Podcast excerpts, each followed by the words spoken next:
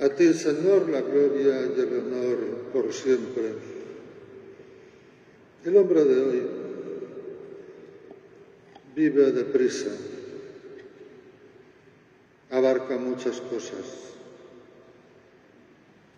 tiene un programa muy cargado, tiene muchísimas faenas, muchísimas cosas que hacer nunca se despacha, nunca termina. Lo que no hace hoy le espera al día siguiente.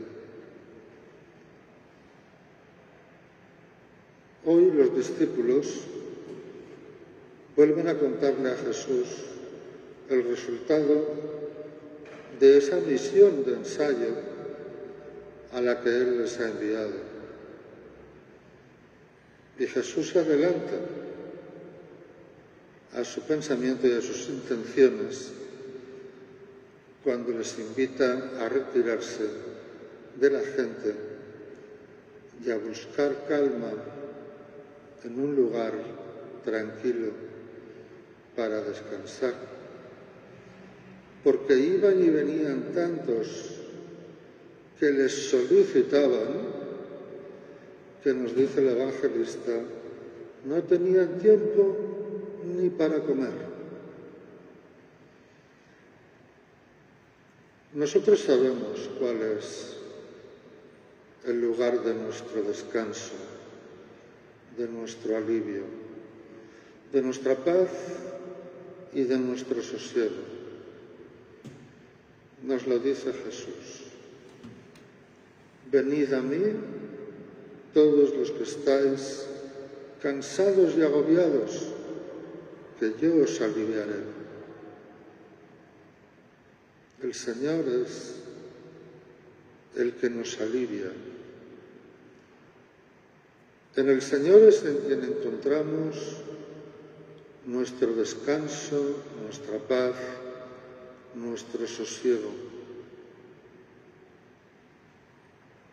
Hay un punto de aparte. En el lenguaje de la tecnología diríamos que hemos puesto una pausa, hemos pausado para acudir al Señor. Porque todos necesitamos esa pausa. Todos necesitamos aliviarnos, dejar por un momento las cargas, pero no nos equivoquemos y acudamos a aquello que no tiene la capacidad de darnos la paz y el sosiego, sino solo Jesús. Venid a mí los que estáis cansados y agobiados que yo os aliviaré. San Pablo en la carta a los Efesios nos expresa una realidad que le toca vivir a él muy de cerca. La primera comunidad de cristianos era gente de Jerusalén. Pero conforme la gente de Jerusalén iba saliendo a la diáspora, iba hablando de lo que hacía Jesús y así, por ejemplo, había surgido una comunidad en Damasco, en Siria, por el testimonio de la gente que cuando iba a Jesús, cuando iba a Jerusalén, veía actuar a Jesús. Pero cuando los apóstoles empiezan a salir por otras tierras, lo que ocurre es que abrazan la fe en Jesús los pueblos llamados gentiles o paganos, los pueblos extranjeros. Así es que la Iglesia ya en ese momento se nutre de una parte de los judíos que se convierten en la tierra de Jerusalén y Palestina y de otra parte de los que se convierten del mundo de los gentiles del paganismo. Y entre ellos hay un choque hay un enfrentamiento, hay odio. El pueblo de Israel, el nacionalista, odia a los pueblos extranjeros. Por ese mismo recelo, muchos de los extranjeros odian al pueblo hebreo. ¿Qué pasa ahora que en una misma comunidad cristiana están los unos y los otros? Pues resulta que los que proceden del judaísmo quieren imponer sobre los que proceden de los gentiles las tradiciones judías al abrazar la fe en Jesucristo. Y San Pablo no es partidario de esto.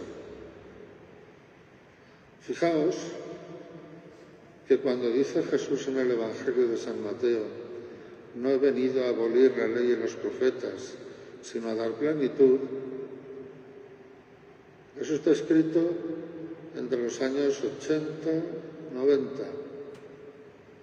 Pero ya antes, ya décadas antes, de los años 60 más o menos, había escrito San Pablo que el que abraza la fe de Jesús está libre de la ley, de todas sus normas y ataduras, porque Cristo ha abolido la ley antigua con todas sus normas y reglas. La Iglesia se tiene que pensar si va a imponer las tradiciones judías o si las va a dejar atrás. Y las deja atrás porque aunque asuma la fe judía como la base y la raíz de la fe cristiana, sin embargo la fe cristiana es diferente porque recibe la plenitud de la revelación. Y esa plenitud no está contenida en el Antiguo Testamento. Así es que San Pablo reflexiona y dice, Cristo ha hecho de los dos pueblos uno solo, el nuevo pueblo de Dios, que es pueblo renacido en el Espíritu Santo, en el bautismo, nacidos del agua y del Espíritu.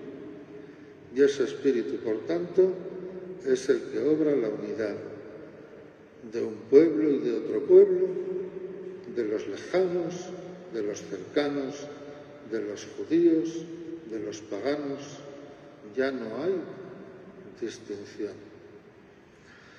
Y en esta sociedad nuestra globalizada y en esta iglesia extendida por los cinco continentes, tenemos manifestaciones de todas las razas, culturas y pueblos de la tierra que han recibido el bautismo y que siguen a Jesucristo.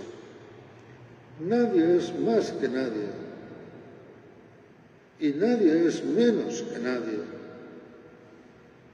Todos hemos sido igualados en la muerte y en la resurrección de Jesucristo en la fe bautismal y en el agua y el Espíritu Santo.